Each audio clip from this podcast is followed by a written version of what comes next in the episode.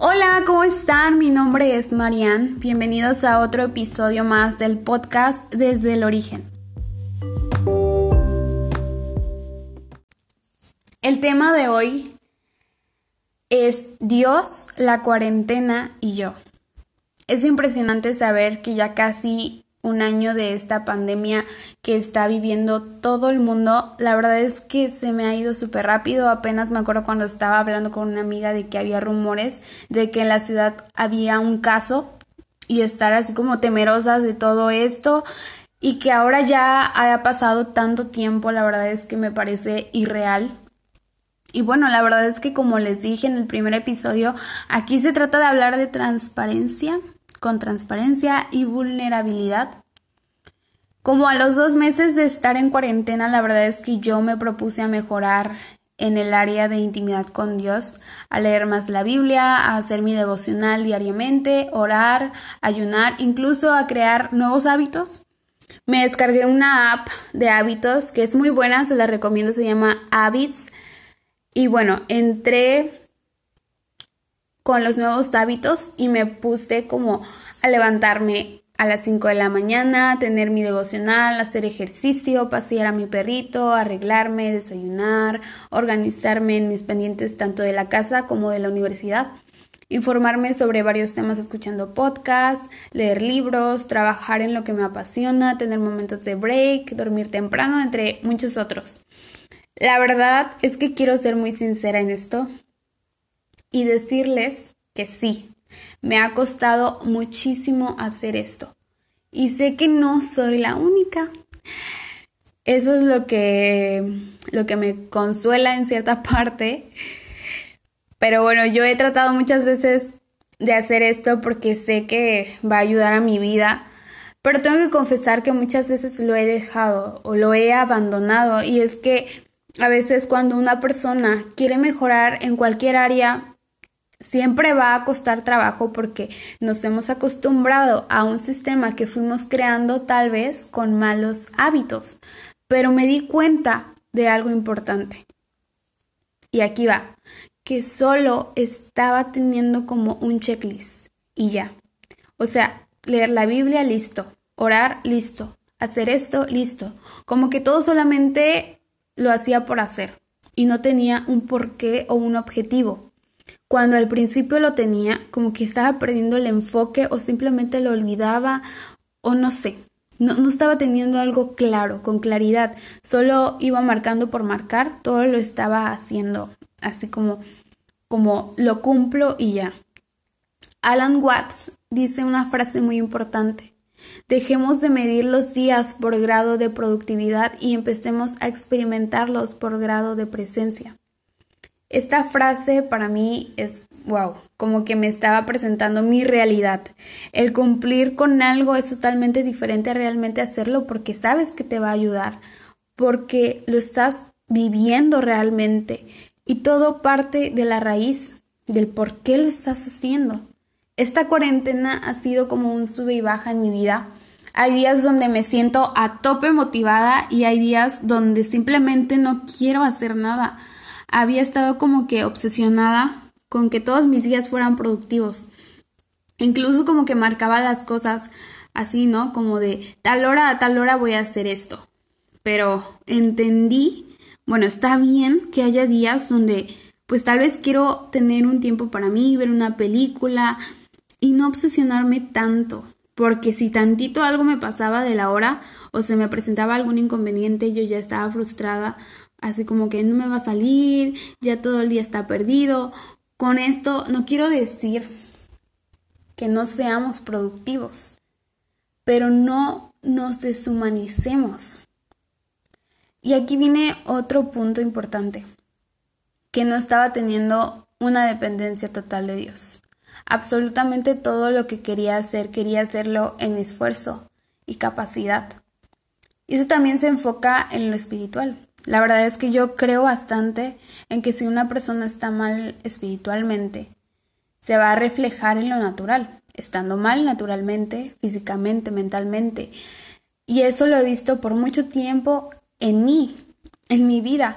Muchas veces he sido tan inconstante en hacer cosas, por ejemplo, en no priorizar mis tiempos de lectura en la palabra de Dios, casi todo el resto del día ya me sentía mal. Y no es que tengamos que leer la Biblia para sentirnos bien. Y eso, o sea, leo la Biblia, no entiendo, no entiendo nada, pero wow, me siento bien porque ya la leí. No, o sea, sino porque es lo que necesitamos todos los días, es lo que Dios quiere hablarnos en nuestra vida. Muchas veces hemos intentado que Dios nos hable a nuestra vida en alguna situación por la que estamos pasando, pero queremos que todo sea así de sencillo. Justin Peters dijo, si quieres escuchar la voz de Dios audiblemente, lee la Biblia en voz alta. La palabra de Dios ya está ahí, está a nuestro total alcance. Pero muchas veces nosotros nos frustramos porque pensamos que, bueno, Dios no me está hablando, pero no estoy haciendo yo nada para para provocarlo, ni siquiera estoy yendo a su palabra que ya la tengo a mi alcance. Les diré algo que no puedo llegar a entenderlo en mi mente. Cada vez que me siento perdida, como que siento que perdí el enfoque que Dios quiere que yo tenga, que me estoy enfriando, tal vez que estoy dejando de leer la Biblia, de orar. Es el Espíritu Santo quien empieza a irrumpir en lo más profundo de mí. Me empieza a incomodar, pero con ternura.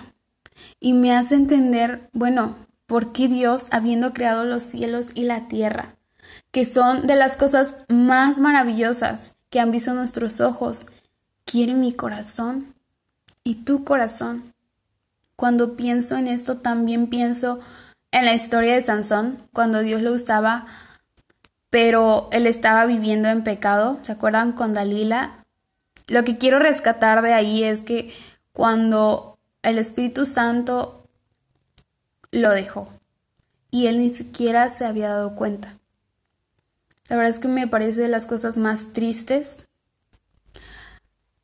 pero me hace pensar y entender, saber que es el Espíritu Santo quien redarguye mi corazón, como dice Pablo en 2 de Corintios 7 al 10. Pues la clase de tristeza que Dios desea que suframos nos aleja del pecado y trae como resultado salvación. Cuando nosotros estamos en una condición de pecado, lejos de Dios, es el Espíritu Santo quien empieza a irrumpir con una tristeza, pero no una tristeza de condenación, sino una tristeza que nos hace ver nuestra condición y volver a Dios. El Espíritu Santo comienza a mover nuestro corazón, nuestro interior, para que todo lo que estemos haciendo realmente seamos conscientes de nuestra situación e ir a sus brazos, a depender de Él, a depender de Él en todo, en cualquier cosa que nosotros estemos haciendo ya sea hábitos, en todo, en todo. Ahora creo que ese tiempo debemos aprovecharlo sí o sí. Antes las excusas eran por falta de tiempo. Y ahora que tenemos pues mucho más tiempo, no digo que tal vez todos, porque sé que hay personas que siguen haciendo tareas, trabajan, entre otras cosas. La verdad es que hay mucho más tiempo que antes.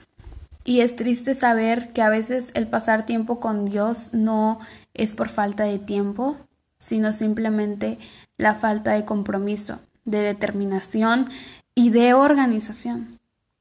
John Piper dijo una de las grandes usos de Instagram, WhatsApp, Facebook, Twitter, cualquier red social, cualquier cosa, serán demostrar que la falta de oración no fue por falta de tiempo, qué gran verdad. O sea, no, no, creo que quedó más que clara. Y bueno, eso nos demuestra nuestras prioridades. Los tiempos con Dios se tienen que hacer. Porque muy pocas veces vamos a tener un tiempo perfecto en donde, wow, tenemos ganas de leer la Biblia. Creo que a veces es todo lo contrario. A veces no tenemos ganas. Y es por eso que debemos de elegir, decidir y priorizar poner en primer lugar las cosas importantes y sobre todo experimentarlos en grado de presencia. Porque bueno, si nos costó tanto llegar ahí, a nuestro cuarto, a leer la Biblia, bueno, pues entonces aprovechémoslo y disfrutemos ese tiempo realmente. Mateo 6:21 dice, donde esté tu tesoro, allí estará tu corazón. Ese es otro de los puntos en donde podemos saber que donde está lo más preciado para nuestra vida, ahí va a estar nuestro corazón, ahí va a estar nuestro enfoque, ahí se va a dirigir todo lo que somos. Y es como lo dice también Luis Giglio, solo sigue el rastro de tu tiempo, tu energía, tu dinero y tu fidelidad. Al final del sendero encontrarás un trono y lo que sea o quien sea que esté en ese trono es lo que más vale para ti. En ese trono está lo que más adoras. Y eso no es para condenarnos, es para examinarnos, para ser vulnerables, para ser transparentes. ¿Qué estoy haciendo ahora? Y como dice Andrés Speaker, la pregunta no es ¿cuándo va a terminar esta temporada? Esta cuarentena, este encierro, como lo ven muchos. La pregunta es, ¿qué tanto vamos a permitir que Dios nos use en esta temporada?